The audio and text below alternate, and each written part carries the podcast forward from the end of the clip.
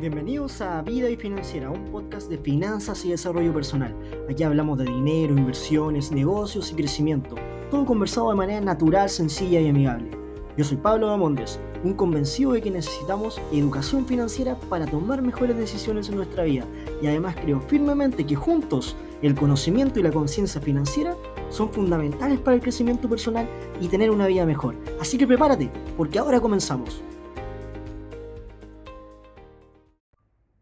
Bien, bienvenidos a esta nueva sección del podcast, la que he llamado La Tuerca, donde eh, voy a responder las típicas preguntas financieras que pueden ser muy útiles eh, en muy poco tiempo. Y hoy quiero responder a esta pregunta. ¿Es bueno endeudarme? ¿Cuándo es bueno endeudarse? ¿Cuál es la deuda buena y cuál es la deuda mala? Hay gente que dice que prefiere comprar todo con el dinero que tiene y vivir eh, libre de deudas. Y está bien, en finanzas personales es importante respetar las posturas. Ahora bien, yo sí creo que existe deuda buena.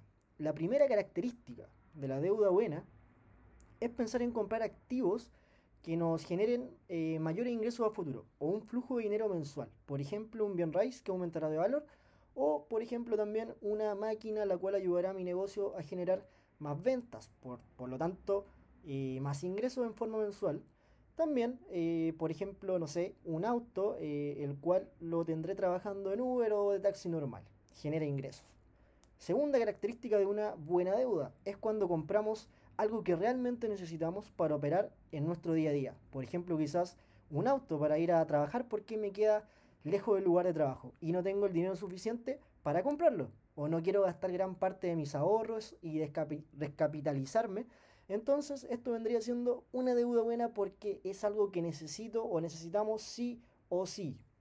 La tercera característica eh, es que esto que vamos a adquirir, las mensualidades de esta deuda, va acorde a nuestra situación financiera, es decir, a nuestros flujos de ingreso.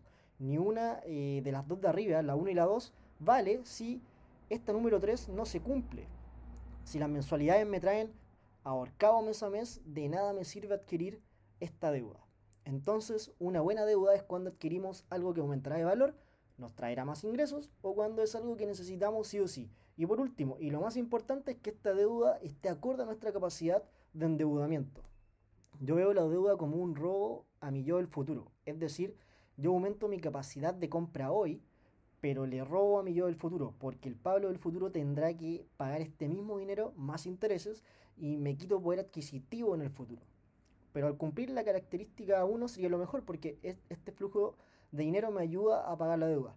El problema es cuando adquirimos deuda que no genera dinero, que no aumentará su valor deuda que no nos hará crecer como personas, como profesionales, y solamente eh, le estamos robando al yo del futuro.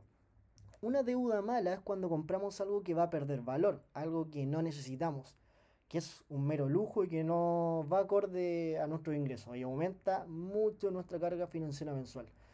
Es muy importante conocer este concepto de carga financiera eh, para saber si estamos tomando una buena decisión. Carga financiera es básicamente saber muy bien los ingresos con los que contamos, los gastos que tenemos, la deuda que ya traemos encima y cuánto nos podemos endeudar para saber si estamos tomando una buena decisión. Para mí, estas han sido las principales distinciones entre deuda buena y mala. Un saludo, que esté muy bien.